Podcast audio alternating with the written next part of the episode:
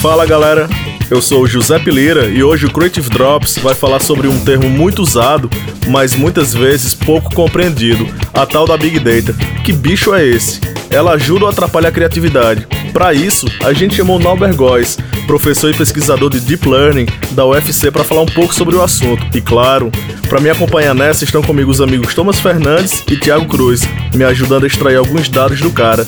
E aí, bora nessa? Olá, ouvintes. Esse é o podcast número 2 do Creative Drops. Passamos do primeiro, galera. Aê! Aê! Finalmente. E o tema desse episódio é quente. Aviso de polêmica. Big Data e Big Idea. Amigas ou rivais? Estamos aqui com o Nauber Góes. Nauber, fala aí quem você é, cara. É, eu sou professor é, universitário, pesquisador de, de aprendizado de máquina na Universidade Federal. Trabalhei também com aprendizado de máquina no Serviço Federal de Processamento de Dados, é, com pesquisa também na Unifor, na Unicet, e trabalho com essa área de tecnologia, além de aprendizado de máquina, há mais de 20 anos. Não se preocupem se vocês não entenderam muito bem. A gente vai aqui exatamente nesse momento desmistificar alguns desses conceitos aí. Aprendizado de máquina, Deep Learning, Machine Learning, Big Data. Essa é a ideia. Então assim, Nauber, começando agora se é que é possível, de maneira simples, o que é Big Data e por que volume, velocidade, variedade, veracidade são características do tal do Big Data. Vamos lá, vamos tentar simplificar o que é Big Data, né? Como o próprio nome fala, né, eu, tenho eu preciso de uma enorme quantidade de dados. Então, o que é Big Data? Eu tenho uma enorme quantidade de dados e a partir desses dados eu consegui tirar informação relevante. Né? E por que velocidade, variedade, né, veracidade estão envolvidas e o volume também? Porque, primeiro, eu preciso ter é, uma variedade de informações. Vamos dar um exemplo.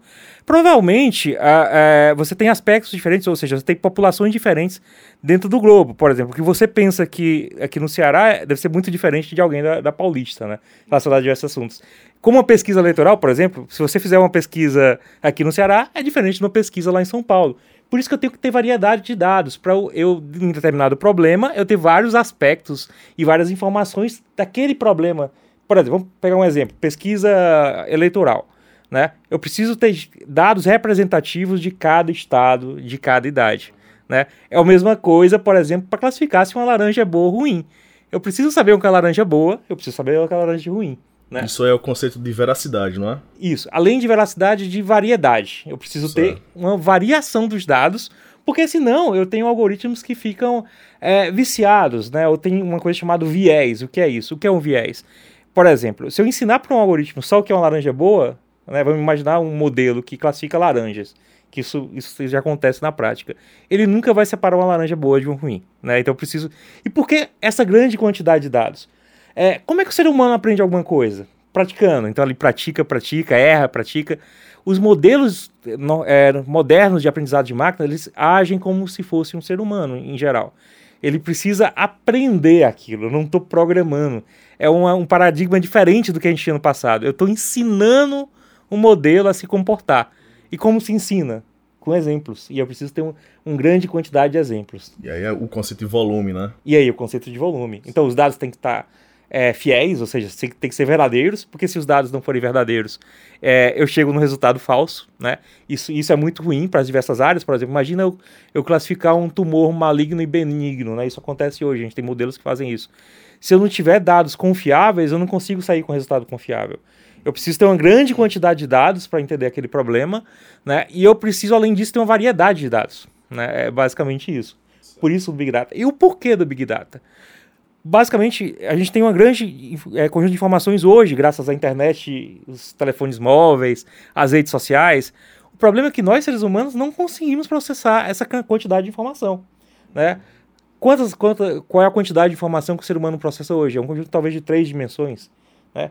Mas, por exemplo, você hoje pode é, classificar pessoas por idade, sexo, a rua que ele mora, o CD de música que ele comprou no outro dia. Então é uma quantidade enorme de informações que é impossível de nós, seres humanos, processar. E aí eu preciso de algo inteligente para processar essa grande quantidade de dados. Então, assim, Big Data ele pode ser um processo, um método, uma, plat uma plataforma, uma tecnologia, nada disso ou tudo isso?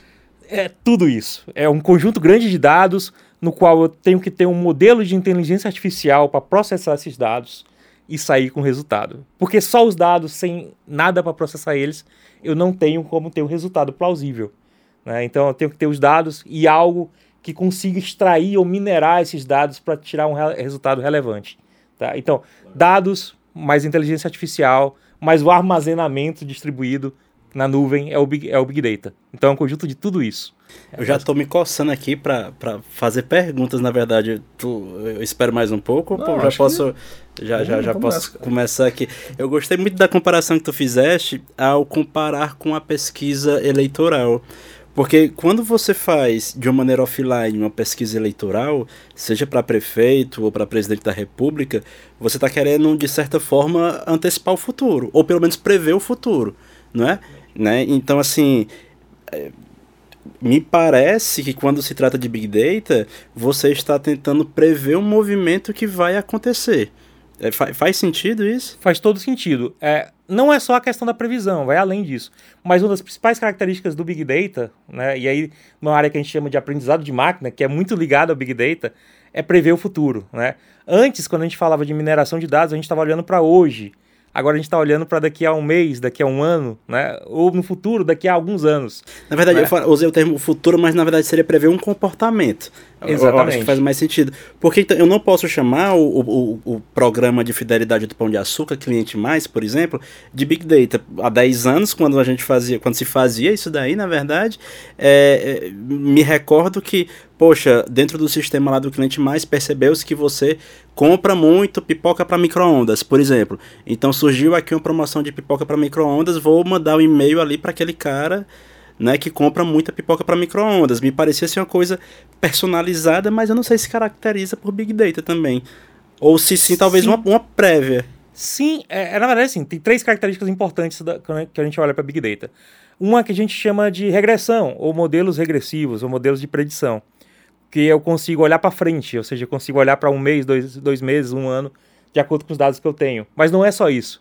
Eu consigo também classificar por exemplo, classificar um que é um tumor benigno e um maligno, classificar uma calarante boa ou ruim, classificar se num determinado vídeo é uma pessoa ou um cachorro que está lá.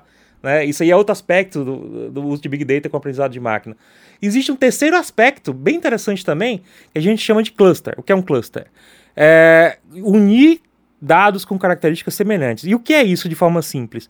Juntar pessoas, não estou falando só de pessoas, juntar um conjunto de coisas que tem alguma coisa, que tenha um aspecto em comum. Por exemplo, eu posso descobrir, né, que um conjunto de pessoas daquela cidade ela gosta ma mais de tal produto, né? Então isso também está relacionado a Big Data, certo? Eu posso descobrir que, que determinado é, aspecto do DNA tem um, um comportamento positivo ou negativo numa patologia, certo? Então, eu tanto posso olhar para frente, para o futuro, como eu posso classificar objetos, como eu posso juntar é, é, dados, né? Então, são três tarefas diferentes que estão presentes no Big Data. E, Nauber, os dados são extraídos das pessoas, né? E, é. tipo, eu não posso... É impossível deixar de, de perguntar isso. É, que, que, e só pra gente ficar mais... Aqui ficar num nível mais compreensível, vamos encarar o Big Data como plataforma. É, eu ainda tô na fase se é Big Data ou é Big Data que fala. eu sei se eu falar aí, eu já eu tô me perdi todinho já. Não, mas a grande dúvida que eu aposto que tu tem também é o Google escuta o que a gente fala ou não, cara? Como é que esses dados são capturados e como é que eles são tratados? Quais são as fontes de. Hoje, a, a internet é, um, é, uma grande escuta, isso é verdade. O que você busca, o que você consome. Por exemplo, hoje a gente tem pulseiras é, que capturam dados biométricos. Eu mesmo estou usando um agora, né? Ele captura a, a, a, o meu ritmo cardíaco, né? O que eu tô... Então, tudo isso vai para corporações no, no, Vale do Silício, isso é fato, né? A, questão é como, como se usa os dados, né? Assim, quão privacidade esses dados têm. Isso não é uma questão fechada na, na, na nuvem hoje, tá? Isso é uma discussão que ainda está em aberto. Que dados eu vou conseguir compartilhar? Que dados? Mas o fato é, sim, a Google escuta o que você está pesquisando. A Google é para você ativar o, o Google Now, o, o, localizador, ele sabe onde você está naquela hora. Né? É, texto de e-mail, o que você publica no, no, nas mídias sociais, é, o que mais? O que você escuta no podcast, por exemplo? É, o, o, Maps é muito engraçado, porque ele faz, você está falando da localização, né? E é engraçado, por exemplo, eu faço é, o meu controle financeiro, né? Aí, às vezes eu coloco ali num, num aplicativo no celular. Aí eu fico, poxa, bicho, o que, que eu gastei nesse dia aqui? Que eu, eu não me lembro, eu anotei, mas não me lembro foi que eu gastei e tal. Aí às vezes eu vou lá no Google Maps, aí dou uma olhada onde é que eu tava no dia 23, aí ele mostra a localização que eu tava, sem eu ter marcado nem nada. Aí, ah, tá, fui no restaurante tal, não sei o que e tal, aí dá, dá pra dar uma, uma controlada. Vocês têm dado que você nem imagina, né? É, e só para tranquilizar, tranquilizar um pouco as pessoas, apesar de todas essas informações serem coletadas, em geral, na maioria dos casos, uh, os dados não são processados de forma pessoal. O que eu quero dizer com isso? Ele, ele não quer saber, por exemplo, se o Giuseppe ou o Nauber está né, naquele local, naquele momento. Ele quer saber se a maioria daquelas pessoas consomem tal produto, por exemplo. Né? Ele não é personificado por pessoa. Então eu tenho é, ele olha como um conjunto. Então um é por isso maior. que a gente está falando aqui de Big Data, não é isso? isso? Porque é um grande volume das informações que vão trazer os modelos que vão predizer tendências e que vão é, preferências, vão é, apontar para caminhos em que a gente está é, pode seguir ou não, né? Dependendo do volume de informação que, que tem. Mas isso daí eu acho que é conceitualmente falando, porque o, o, um, o número 1 um, uma pessoa, ela é, ele é irrelevante aí, pensou para matemática. Mas assim, na publicidade, o grande lance do Big Data é você conseguir personalizar esse público. Então, quando eu personalizo esse público, eu não estou me referindo a única pessoa, ou a você, Naube, ao Giuseppe, ou, ou ao Thomas. Eu estou falando com um grupo de pessoas que se identificam com, com, com, com essas pessoas. Exatamente, tu está falando com um grupo de pessoas que tem similaridade, né? E aí, quando a gente fala de similaridade, existem uma coisa que a gente chama de modelos computacionais. E o que são esses modelos computacionais de forma simples? Eles calculam o quão você é próximo de outro. E isso pode ser variável, por exemplo. Pessoas próximas podem ser pessoas que têm a mesma idade, mas também podem ser pessoas que estão no mesmo local. A mesma preferência. Ou a mesma é... preferência, a mesma preferência musical. Política. Ou política, mas imagine isso aí n-dimensional. E o que eu quero dizer n-dimensional é não levar em conta só a idade, o local, a, a sua música que você gosta, o que você come. É, os dados demográficos clássicos que fazia pesquisa lá, nome, idade, classe social, é, renda, esse tipo de coisa, né? Hoje em dia Tem você... até uma... Mas eu posso extrapolar isso a N vezes, Tem né? até uma brincadeira com dados demográficos que é assim, se a gente fosse se basear só por dados demográficos para segmentar o, a nossa comunicação, Tipo, londrino, 54 anos, morador do bairro tal, não sei o quê. É o Tinder, é isso aí. É, esse, esse, essas características tanto dá como resultado o Príncipe Charles como o Ozzy Osbourne lá. Então, ah, assim, não dá pra Sim, gente ficar se baseando sempre nesse, nesse tipo de segmentação. E daí vem essa importância de outros tipos de... De dados, de, de características, dados, de características entrarem né? no, no modelo, né? Mas, sabe, sabe o que me impressiona? É é, e como diz o Matuto, assim, eu se arrepiei todinho só de pensar nisso, que é, no final das contas, a, a, lógica me parece que ela, por mais tecnológica e digital que seja, ela não deixa de ser offline, porque a gente está levando em consideração pessoas, né? E, e penso que se você não entende de pessoas no qual essa tecnologia vai se conectar com essas pessoas, consequentemente você também não deveria é, ter tanta propriedade para falar da tecnologia ou para estudar tecnologia, para fazer certos tipos de tecnologia. Digo, por quê? É, me recordo de um. Até citei o escritor quando a gente estava conversando aqui antes de começar a gravar, que é o Santiago Nazarian. E toda a vida que ele vai escrever um livro, ele, segundo ele, ele pensa né, em uma pessoa no qual ele está escrevendo um livro. Eu vou escrever esse livro para fulano de tal. E qual é a lógica dele? Poxa, é, eu tenho um nicho muito específico, eu vou escrever o livro para essa pessoa, acreditando que o meu livro vai se popularizar por meio das outras pessoas que se identificarão com ela. Então, assim, é uma loja que é totalmente arcaica e offline, mas que quando você estabelece como que funciona o, o, o, Big Data, me parece muito semelhante. Então, assim, a gente nada mais, e parece que eu estou falando aqui, desculpa se estou falando abobrinha, me perdoe, mas assim, a, a gente está dando continuidade a uma coisa que já faz parte do nosso cotidiano, já faz parte da nossa vida. É, você está muito certo com as suas palavras, de certa forma, né? Obrigado. Quero avisar. Não, não, mas é, não dá. Eu vou dizer, por exemplo, geralmente os modelos... os modelos computacionais, eles te dão um, um dado. Por exemplo, eu posso dizer assim, essas mil pessoas têm alguma coisa em comum. Mas quem vai olhar para aquele dado geralmente é o ser humano. Eu preciso do ser humano que vai entender aquele dado, ó, eles estão agrupados por, por isso, por essa razão. Então, assim, a coisa não é, ainda não é totalmente automatizada. Né? É assim, é muito polêmico. Hoje a gente tem, tem áreas, como tu falou, que, que eu trago dado para um ser humano interpretar, Mas, por sua vez, também tem outras áreas bem interessantes, né? É, eu, por exemplo, há uns tempo atrás, é, eu escutei numa entrevista que o Big Data, de certa forma, ia matar a necessidade de conhecimento matemático, porque ia estar tudo automatizado, né? E aí eu teria mais o conhecimento criativo. Mas, por sua vez, por exemplo, eu tenho um aluno que hoje está gerando música com redes neurais. Ou seja, por exemplo, ele pegou uma base dos racionais MC e o modelo tá, tá cuspindo, gerando música rimando. Eu posso gerar novas músicas do Racionais MC. né? Então, o processo criativo junto com o processo matemático estão se juntando.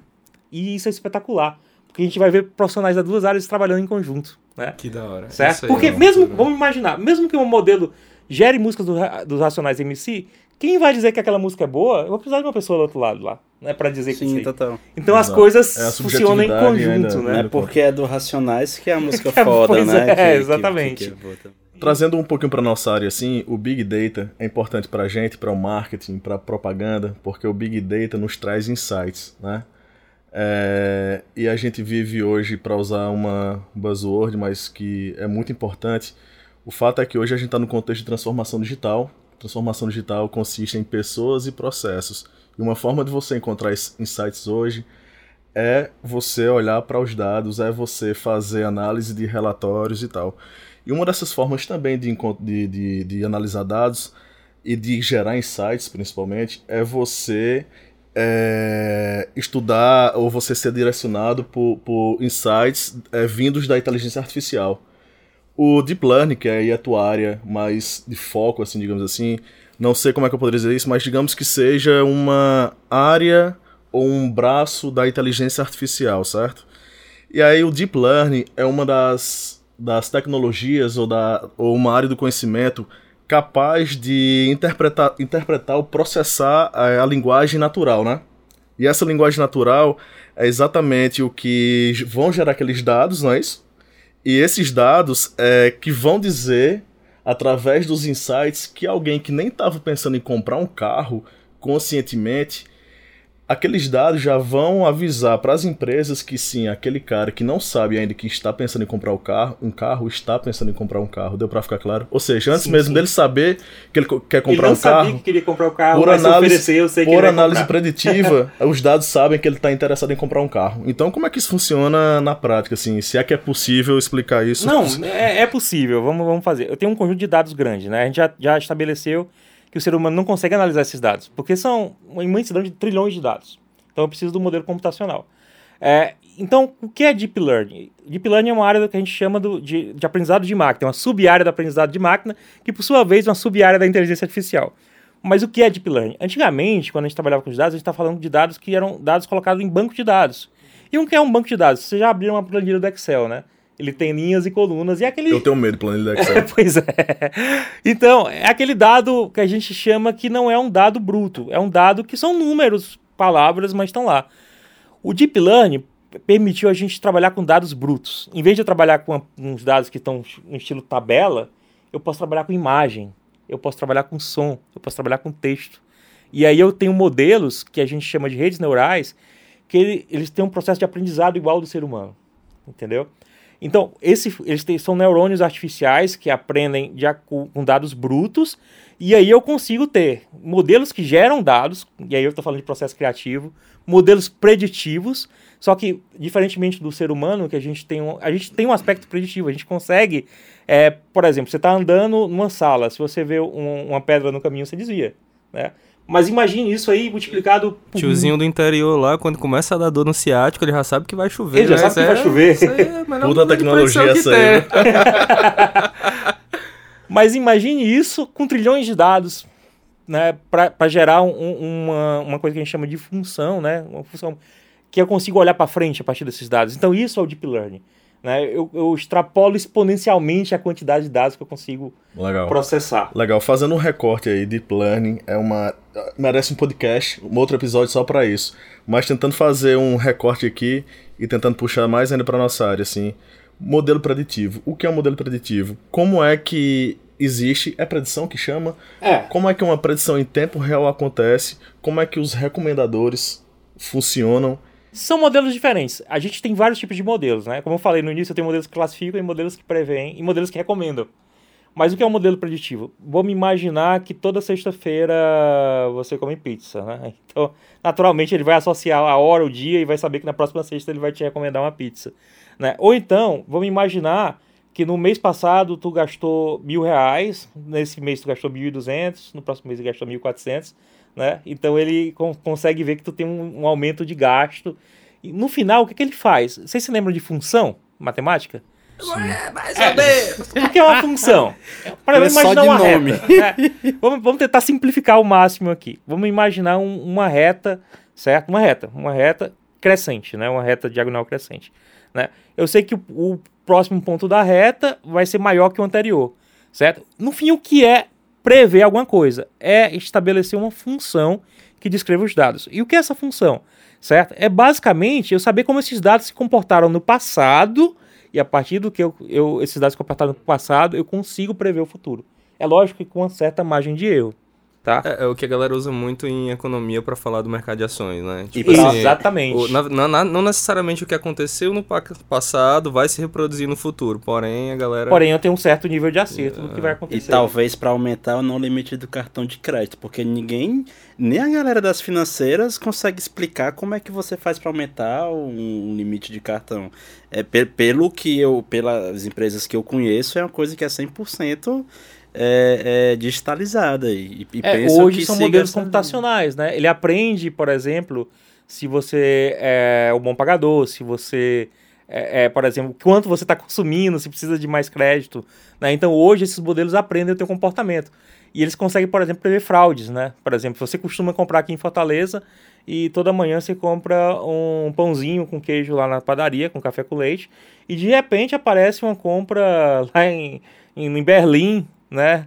Num hotel de luxo. Então sai fora do padrão que ele estava acostumado e alerta. Só para tentar tangibilizar um pouquinho assim, é, são conceitos bem abstratos assim que a gente tem que parar um pouquinho, respirar e vai, né? Mas só para a gente tangibilizar um pouquinho, é, existe uma interface humana assim, um ser humano normal, ele consegue, ele tem um dashboard assim que ele que ele tem essas informações, tem uma ferramenta que você consegue o que? Tratar os dados, é, filtrar os dados, dar os selects lá nos dados. O, o que, que é que se faz? Qual o método de trabalho que. É, antes, você olhar, a ideia era criar um, era criar um dashboard. Era assim, as, as aplicações, se você olhasse dois, três anos atrás ou quatro, a ideia era, era montar um conjunto de gráficos que o ser humano, olhando para esses gráficos, ele ia tomar uma decisão. Mas a coisa está evoluindo num certo ponto de que é, o, a gente não quer mais o gráfico, certo? A gente quer que, que a máquina diga para você, ó esse produto tem tendência de aumentar a compra nesse perfil. A gente está chegando nesse ponto.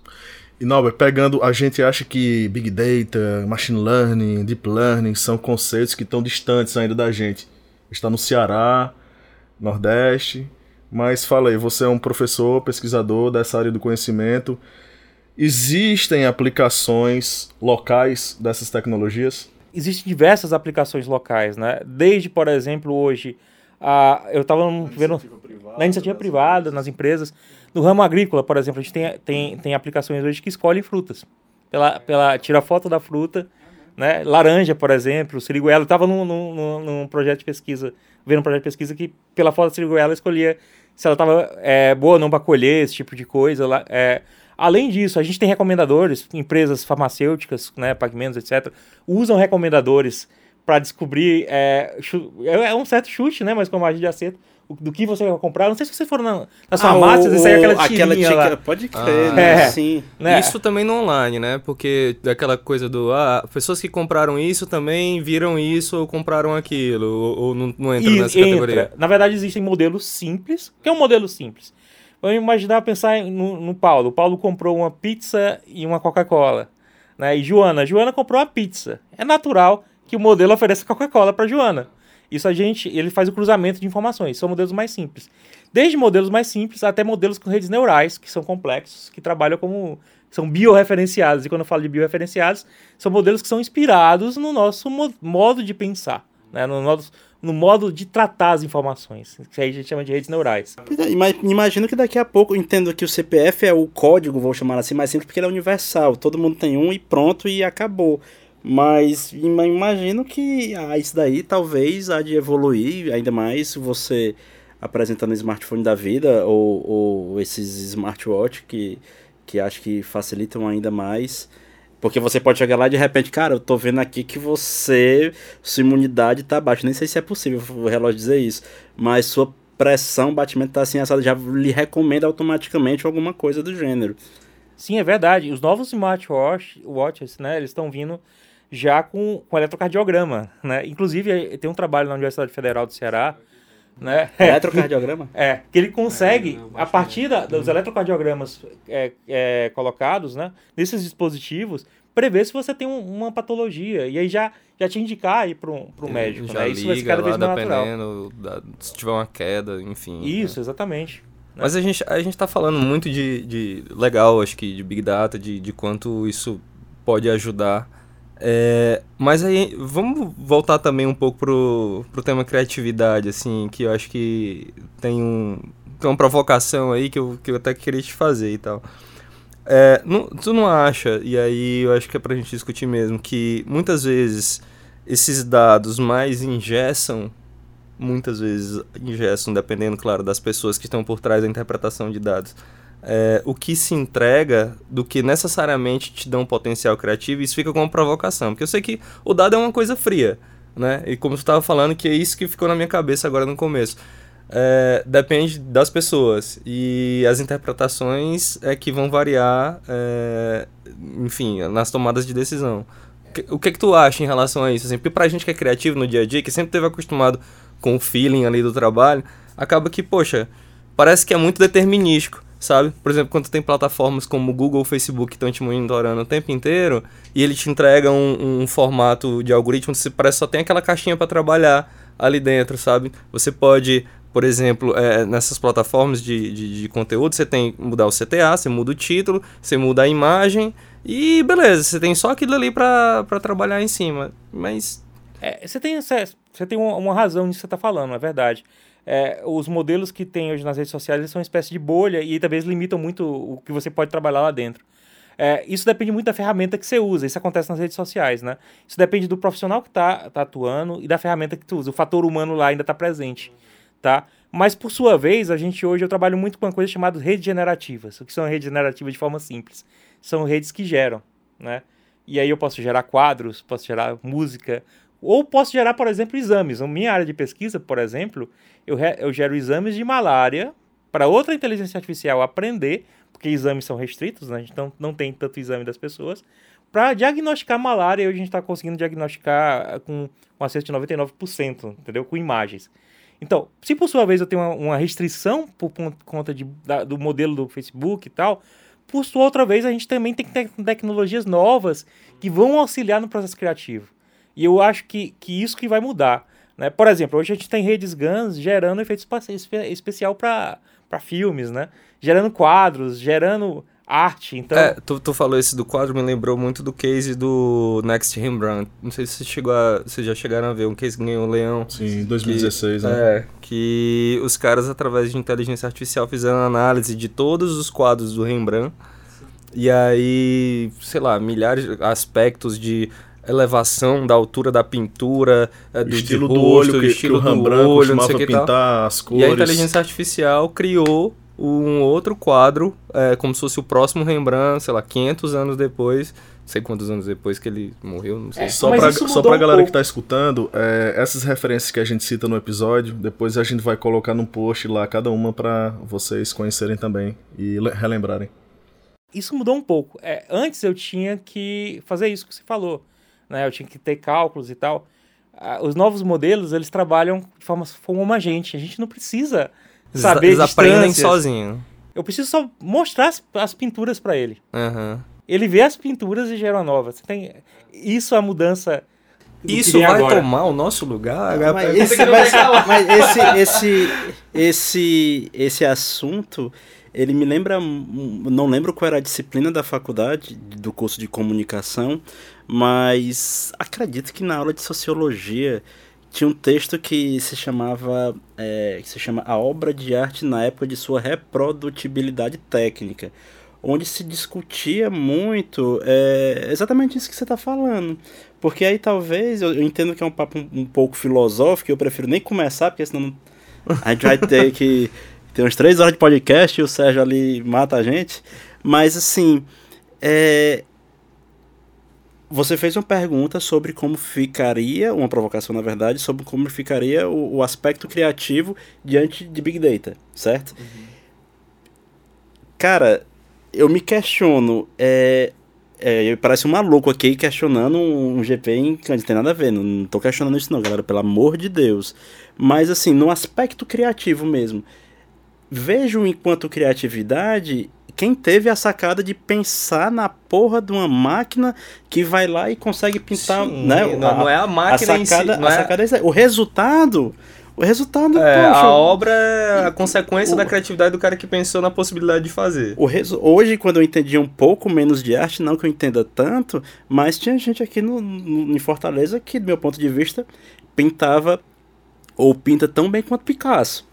Então, assim, é, é, mas ok, onde é que tá a originalidade dele? Nenhuma. Então, a, o foda que eu achei é da máquina, óbvio, né? E a, acredito que foi isso que fez com que, que eles ganhassem câncer. Se não me falha a memória, esse Next Rembrandt aí é de um banco, né? É, do ING, ING. banco holandês. E eu acho que a premissa da ideia é dizer que o banco tem esse arsenal tecnológico Pra que é poder, é capaz de sim, pintar cuidar. um próximo Rembrandt. Imagine o que ele pode fazer com seu dinheiro, fazer com seu dinheiro é, e com seu. É porque assim, mas, dentro, mas... dentro, dentro da plataforma, das plataformas, e eu tô questionando é, o, a entrega criativa que em geral é feita, mas dá para você fazer muita coisa. Outro exemplo é aquele case do post-it lá que a gente conversou, que post-it tem a ferramenta de remarketing, né?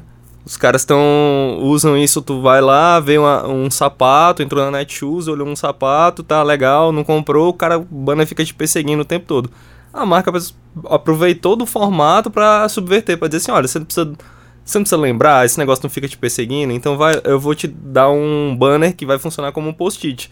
Ah, sei lá, é é, lembrar do aniversário do meu pai, é, comprar um presente pro meu pai. É o banner, todo site que tu entra fica lá ah, aí, te aí perseguindo. É, então é você subverteu a plataforma, é aí onde eu acho que tá a criatividade. Exatamente, porque o que é que, o que, é que eu, eu penso que é uma coisa um tanto quanto embrionária ainda, o tema que a gente está discutindo aqui, é... Embrionário não, na verdade, porque já, já tá aí, né? É. Então, desculpa, é, é algo que, que. Talvez novo ainda vai... para as empresas aqui, para as marcas, né? Eu acho que com o tempo a gente não vai ter mais esse tipo de discussão, ou pelo menos vai ser uma coisa mais corriqueira.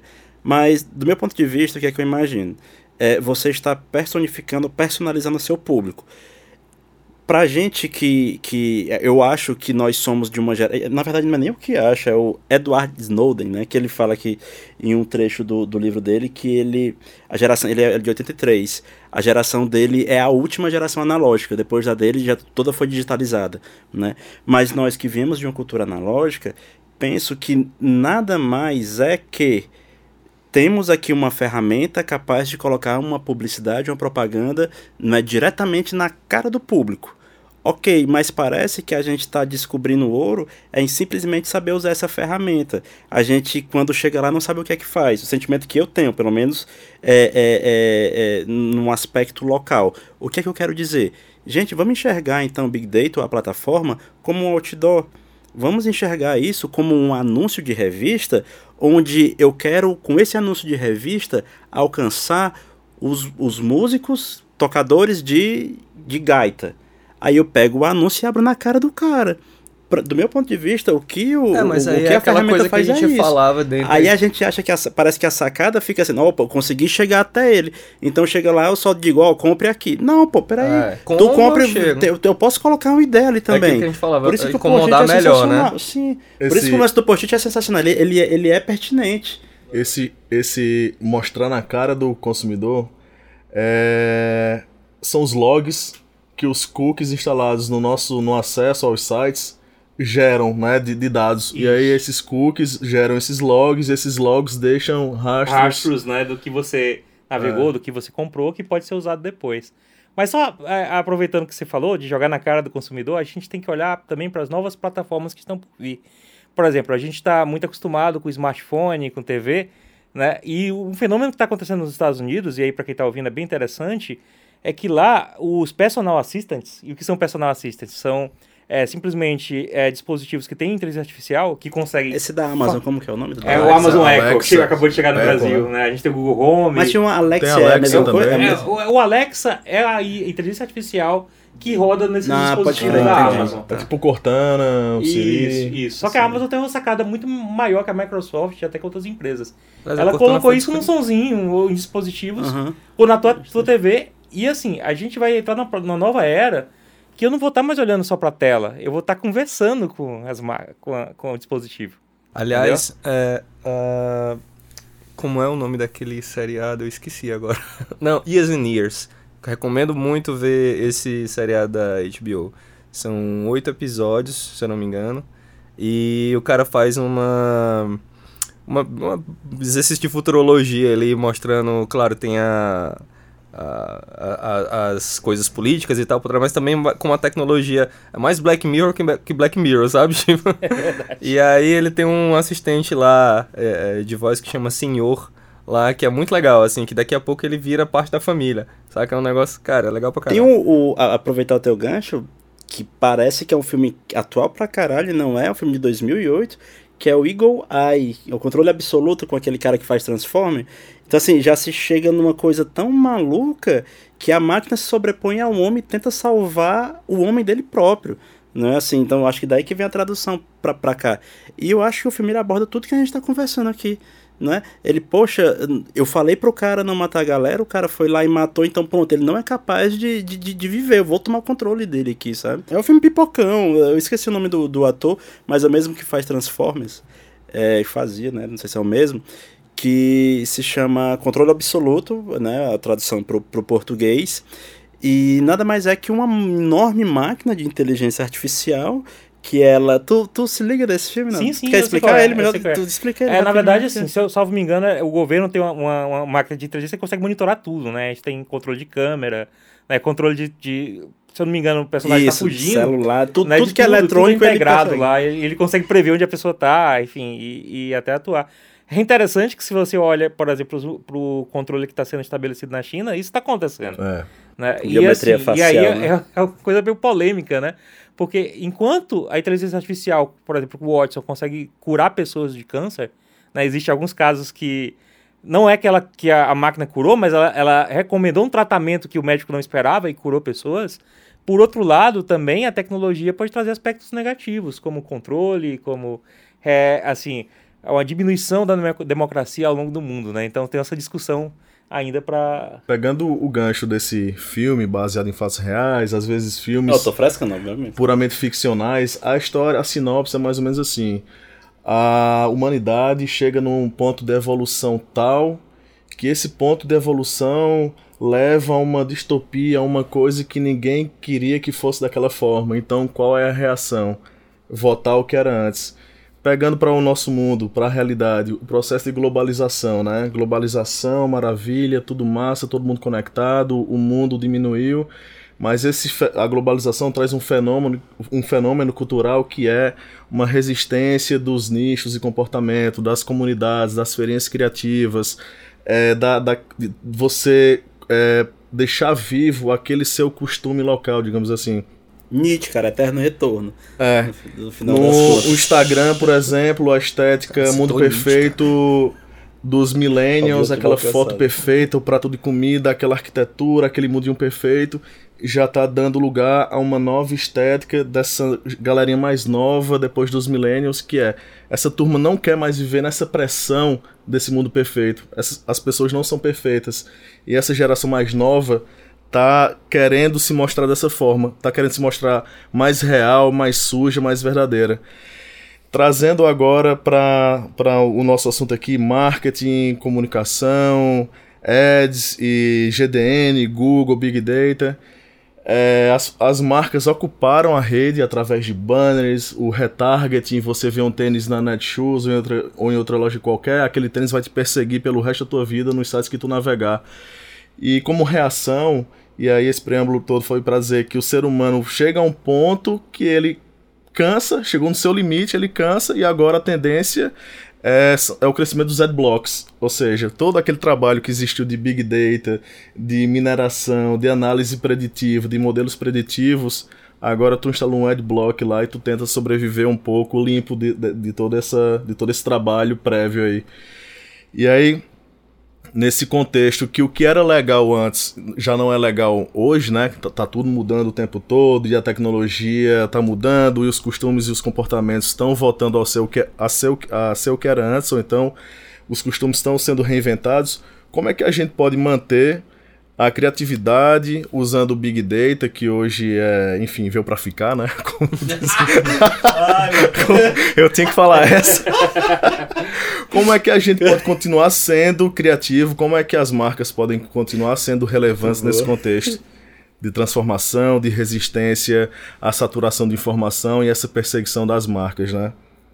É o trabalho de marca, de longo prazo, é você, como disse, como a gente disse ontem. Quem souber morre, né? Como a gente disse antes na. Cara, eu acho que na, as, as empresas estão descobrindo, né? Assim. A gente falou muito antes nessa coisa de. Vamos ocupar espaço? Vamos. Vamos incomodar? Vamos. Mas incomodar menos ou incomodar melhor, mas, né? Cara, do meu ponto de vista, sendo bem arrogante aqui, quase diria que tudo se resume ao conteúdo. Né? O que é que vai ser entregue de conteúdo. Vamos pegar toda essa tecnologia que tu citou e esquece o Adblock e vai pro Netflix da vida. É, Stranger Things, por exemplo. Do meu ponto de vista, nada mais é que um filme criado com todas essas referências. Não foi alguém lá que, ah, eu acho que o filme deve ser assim. assim. Não, tudo O próprio House of Cards, né? né? A história tem aquele TED lá do Is Big Data é, Killing Creativity. O cara fala sobre o caso do, da Netflix com House of Cards, né? Então, assim, os caras. A Netflix que usa. Ver, né? É, usa uma caralhada de dados lá pra saber que, tipo, a galera gosta do David Finch, gosta do. Do. É, como é o nome do ator mesmo? Do Kevin Spacey e tal. Né? E aí, cara. E aí, é engraçado que nesse, nesse TED ele fala assim: Poxa. É, tinha uma, tem uma cena lá, acho que no terceiro, quarto episódio, não sei, que, que ele encontra um cachorro Aí o cachorro foi atropelado, o cachorro tá morrendo. É aí ele episódio, pega e ele enforca o cachorro. Todo mundo espera que ele vá salvar o cachorrinho lá e ele fa... e a cena foi muito polêmica. E o cara começa a explicar lá no TED que se fosse uma decisão tomada, sei lá, em outro canto na Warner ou sei lá o que, o cara nunca ia poder ter tomado aquela decisão porque, poxa, né, na TV não tem, tem que agradar todas as audiências, não sei o que tá. E o fato da Netflix saber e dar liberdade pro pro diretor e pro escritor fazerem aquela cena que é totalmente polêmica, que sai da caixinha, sai do normal, faz com que eleve o nível é, da, da série, da produção e faça com que a galera. É como o Game of Thrones matar o seu principal personagem no penúltimo episódio. Né? Então você fica, caraca, bicho, isso é criativo sabe? Então, é quando eu tenho liberdade, mesmo diante dos dados, de fazer, inclusive de burlar esses dados. Eu não sei se eu estou enganado, mas assim, a gente trabalha Big Data com probabilidades. E aí eu posso estar tá falando uma tremenda besteira aqui. Assim, pô, tem uma probabilidade, tem uma tendência de comprar isso aqui, ou de fazer assim, do consumidor se comportar tal. Será que a, também a, a ideia não é fugir um pouco da probabilidade para tentar ir para onde ninguém está indo? É, também, né? é isso que você falou tem um nome na, na computação, né? O que a gente chama de outlier, né? É, se eu tenho aquele grupo, o que está fora daquele grupo lá que eu posso atingir? Uhum. E até a tecnologia tem essa dicotomia, né? Enquanto em alguns casos você tem que atender todo mundo, a tecnologia também possibilitou se criar nichos, né? Por exemplo, você vê o YouTube, né? Hoje no YouTube você consegue ver canal de ciência, né? É, é uma coisa inimaginável você ver na TV aberta, por exemplo. Você não tem público para isso. Tá? Então, a tecnologia abriu espaço, ao mesmo tempo que ela consolida, é lógico, uma massa de dados para uma grande maioria, a tecnologia também, por sua vez, abre espaço para as minorias né, em nichos né, de, de, de algumas plataformas. Você citou o YouTube, eu nunca na vida gostei de estudar, só depois que eu entrei na faculdade, porque realmente, enfim, era preciso.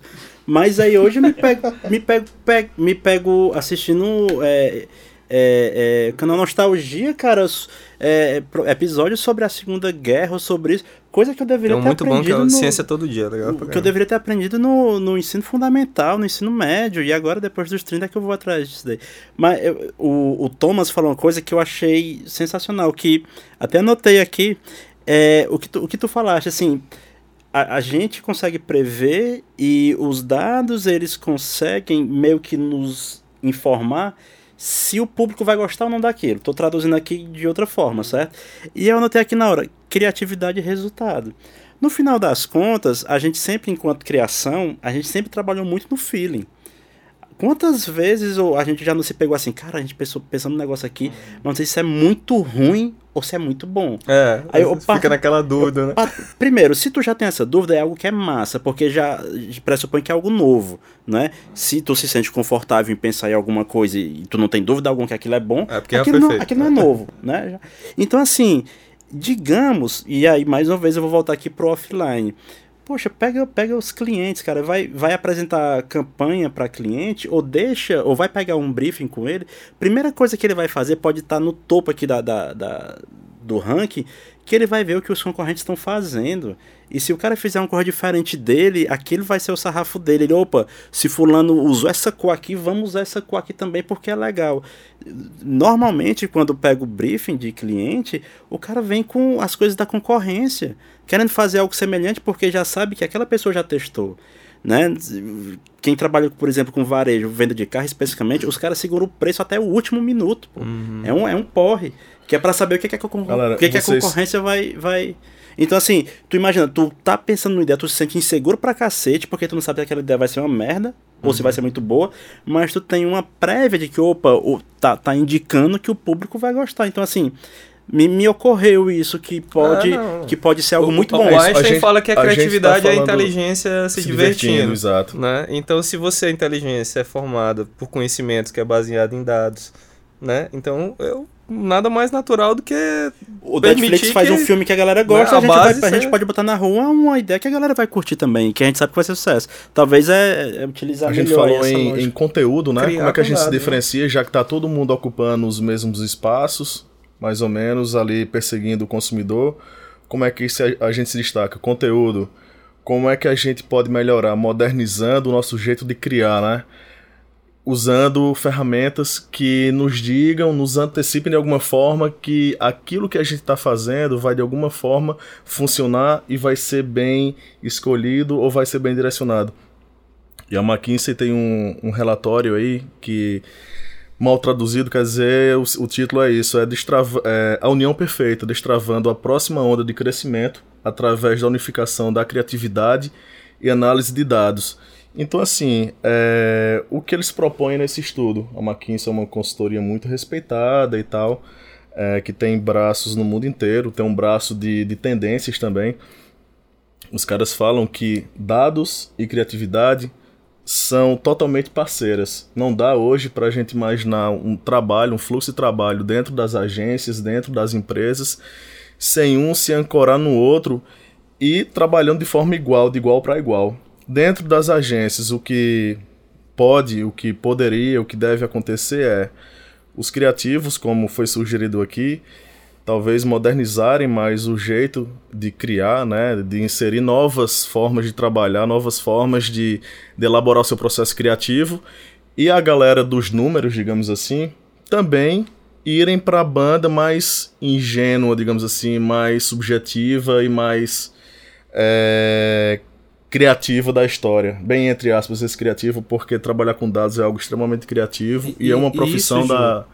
As, as empresas elas precisam dar liberdade para que essa criatividade exista, né? Porque o dado, como eu estava falando lá, ele é frio, né? Então assim, eu posso usar o dado para te amarrar, para fazer ou para te libertar, ou para te né? libertar, novas possibilidades, né? Então assim, a gente tem muito tem pouco espaço, na verdade, para poder usar e usar esse dado de forma bem. É, tem uma coisa falando... que eu não tinha tocado no início, né, que, que vocês falaram até me.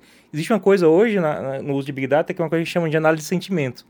Que é, por exemplo, são modelos que conseguem ir na rede social e ver ah, se uma ah, determinada caralho. campanha ou se as pessoas estão falando bem Muito ou mal legal. daquilo. Ah. E que sentimento tem na, daqui, nos textos das pessoas. Ou seja, a pessoa está alegre, triste, né? Isso, de certa forma, pode dar um feedback para, por exemplo, para o anúncio, para a campanha, que diga como você, aquela campanha está saindo, né? Como é que ela está saindo.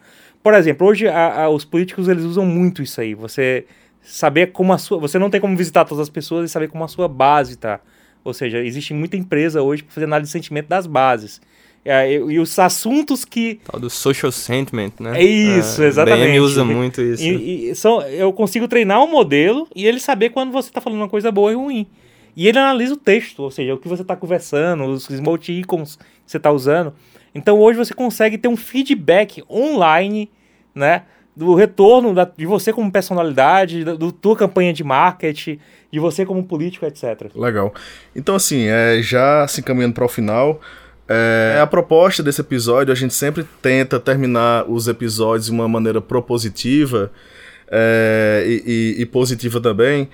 Eu acho que o, o, resumo desse, desse episódio, vocês é, falem também, pode ser o seguinte: eu acho que as pessoas de criação das agências é, devem, podem, poderiam se interessar mais por essa, esse campo mais tecnológico, digamos assim, porque essa área do conhecimento está diretamente ligada ao que a gente faz hoje em dia. E também a turma do marketing, a turma dos números, dos negócios, podem cada vez mais mergulhar dentro do, dos assuntos criativos, digamos assim.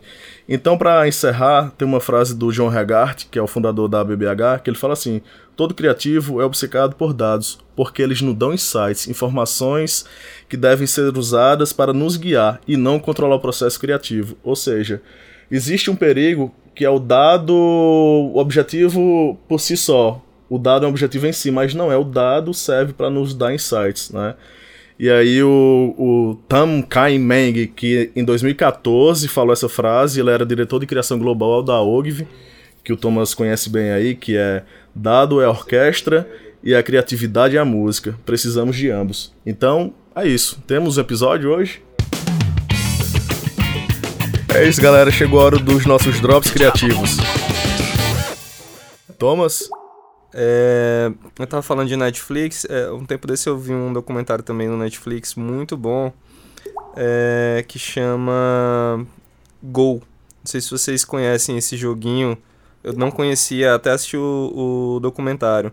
É, do AlphaGo, que é um jogo que é jogado no. É o, não sei se é o jogo mais jogado no mundo, se eu não me engano. É, só que ele é muito complexo. É um, um jogo de ganhar territórios e tal.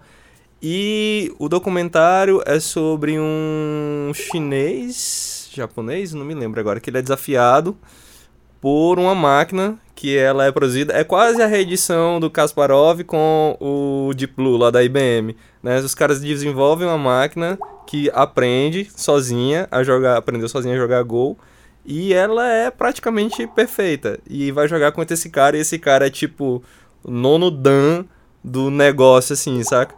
E, bicho, a, o documentário é muito legal, assim, porque, inclusive, essa máquina, ela ganhou leão também no... É, é um projeto Google que chama DeepMind. É, meu leão lá, acho que em 2016, não me lembro e tal.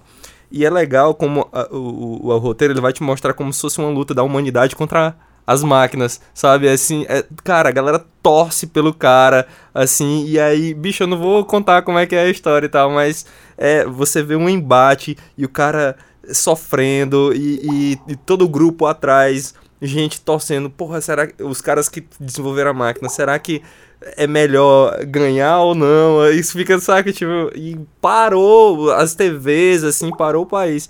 Eu não lembro agora se foi na Coreia, se foi no Japão, enfim, algum país asiático desse aí. Mas é legal pra ganhar. Tem que assistir pra saber, né? É, me eu me lembrei de uma. Falando em drop, né? Eu me lembrei de algumas coisas interessantes para quem quer se iniciar nessa área. Tem um site que o nome dele é bem estranho, né? O nome é K-A-G-G-L-E, Kaggle. Esse site tem todo tipo de análise de dados sem imaginar. Por exemplo, tem análise de dados até para descobrir quem morria no próximo episódio do Game of Thrones. Você tem ideia? tem análise de dados para descobrir que deputado vai votar em qual coisa na próxima eleição. Então, vale pode, a pena dar uma olhada pode repetir, site. Não, é K-A-G-G-L-E. Então, é bem interessante. E tem outro site bem legal, e é, é só motivo de curiosidade, tem um projeto chamado Serenata de Amor, que é um conjunto de cientistas de dados que se uniu tipo o super-herói Batman para descobrir casos de corrupção no Brasil. Né? Então, e tem casos bem interessantes, porque eles descobriram, por exemplo, um político que comprou um cafezinho por mil reais e tal, tal restaurante não, não tinha no cardápio o valor desse preço. Então, são cientistas é, anônimos que, que publicam né, descobertas usando análise de dados. Então, é bem interessante também. Show de bola. Tiago? Meu? É, Tô com dois aqui, eu come... vou começar por qual? Pode, posso dar dois drops? Pode ser só um. Cara, o, o prim, primeiro, primeiro acho que não tinha como deixar de ser no o documentário lá da, da Netflix, né? Privacidade hackeada. Eu acho que, que tem muito a ver com o que a gente conversou aqui, explica, assim como você explicou, não é muita coisa, explica de uma maneira bem técnica, mas de maneira bem acessível, né? Eu acho que o grande lance acho que talvez o, a, a, gente tem esse papel enquanto criação e eu acho que o podcast tem esse papel também. Eu acho que o Instagram dos meninos aqui tem esse papel também, que é tentar popularizar cada vez mais aquilo que parece estar distante de nós, sabe? Então, é, é, o que, como é que isso funciona no nosso dia a dia? Eu acho que o Privacidade Hackeada, que explica lá o, confusão toda lá na lição do Trump, eu acho que ela tem um pouco disso. Destacaria só um, um, um tópico do, do documentário, que eles fazem o seguinte: vamos desconstruir todo o senso que nós temos de realidade e logo após vamos reconstruir da maneira que a gente quiser. Então, assim, em tempos de Instagram, onde você edita a realidade e a realidade passa a ser algo relativo, mais uma vez eu não vejo isso como um bicho de sete cabeças, como algo que está muito distante de nós. Está sendo sempre levado em conta aquilo que nós somos enquanto seres humanos, a nossa essência, e estão utilizando a mesma coisa contra a gente. A percepção que eu, percepção que eu tenho. É, o segundo Drops de maneira bem prática, eu vou indicar uma pessoa, na verdade, que, que procura essa pessoa, se chama Thiago Matos, é um futurista, o Instagram dele é arroba Thiago, Thiago com TI e Matos com dois T's.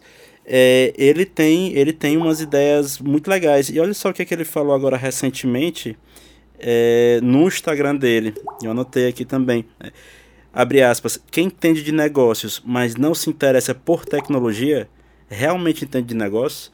Ele faz esse questionamento. Por que, que ele faz esse questionamento? Ele tem uma ideia que ele chama de transversal, onde ele diz que uma tecnologia totalmente fora do seu mercado pode ter um impacto transversal e, e mudar completamente a sua área de atuação. Então, assim, você, opa, aquilo dali não tem nada a ver comigo, porém, você não sabe o que é que pode ser feito lá e, e, como aquilo pode atingir diretamente o seu negócio. Então acho que é isso, galera. Acho que esses são os dois drops que eu tenho, são, são, são esses. Legal. Meu drop é rapidinho, é, é mais um serviço. A IBM mantém um projeto chamado Big Data University. É, lá existe um curso muito rapidinho que é Big Data Essentials é, eu fiz esse curso, é bem rápido mesmo, fiz esse curso para poder conversar contigo. e lá eu entendi mais um pouco sobre o que é Big Data, é o, como é que funciona uma plataforma de Big Data, o que é Data Warehouse, quais são as fontes de captação de dados que esse, essas, plataform essas plataformas utilizam, né? Então, assim, é, é as características como velocidade, veracidade, volume, variedade e dá para clarear um pouco mais a mente em relação ao tema, porque a gente fica muito nessa nesse conceito abstrato de big data e tal. E não necessariamente, às vezes a gente sabe do que está falando. Então, um cursinho rapidinho desse do da que a IBM provê de graça, por sinal, é útil nesse sentido assim. Então é mais um serviço aí, quem quiser se interessar, quem quiser procurar mais, é, que se interessar pelo tema, eu acho que é uma boa, é uma boa fonte de conhecimento. É isso, Nauber, muito obrigado pela tua presença aqui. Eu acho que foi bastante inspirador. É, eu acho que a gente conseguiu aqui falar muita coisa em pouco tempo. É, e, e, assim, foi um aprendizado para a gente também. Eu acho que o grande lance desse podcast que a gente está fazendo é também é, para fazer a gente tem que estudar, então isso traz uma riqueza pra gente muito, muito grande e, você ter vindo pra cá hoje foi um prazer muito grande. É, eu que agradeço, eu acho muito bacana a ideia de vocês. É, eu acho que também eu tô aprendendo, assim, isso é uma área nova, gente, eu acho que é, a gente tá aprendendo todo dia, né? Você não pode se sentir aflito por não saber tudo. Porque uhum. todo dia é. sai coisa nova, né? Eu juro que eu me sinto. não, mas todo dia eu tô estudando e assim, eu te juro que eu não sei talvez 10% do que tá saindo no mercado todo dia. Eu então, sou assim. O cocô do cavalo do bandido. a gente tem que entender que é um processo de construção, né? Você que está começando agora, é, é, é, aquela coisa que a gente chama na computação de baby steps, ou passos pequenos, né? E só agradecer vocês aí pela oportunidade de divulgar essa área, que eu sou apaixonado por essa área, né? E, e é um trabalho muito relevante que vocês estão fazendo. Massa, Legal, obrigado, cara. Valeu. Uhul! Valeu, Nabe. É isso aí, galera. Esse foi o Creative Drops. Se você curtiu, dá um like, favorita, compartilha com os amigos e segue a gente lá no Instagram, arroba Creative Drops. Se tiver alguma crítica, sugestão, ranger de dentes, só deixar um comentário que a gente promete que vai ler com carinho. Por fim, nosso muito obrigado a Mamute Ideia Sonora, que está ajudando a fazer esse projeto acontecer.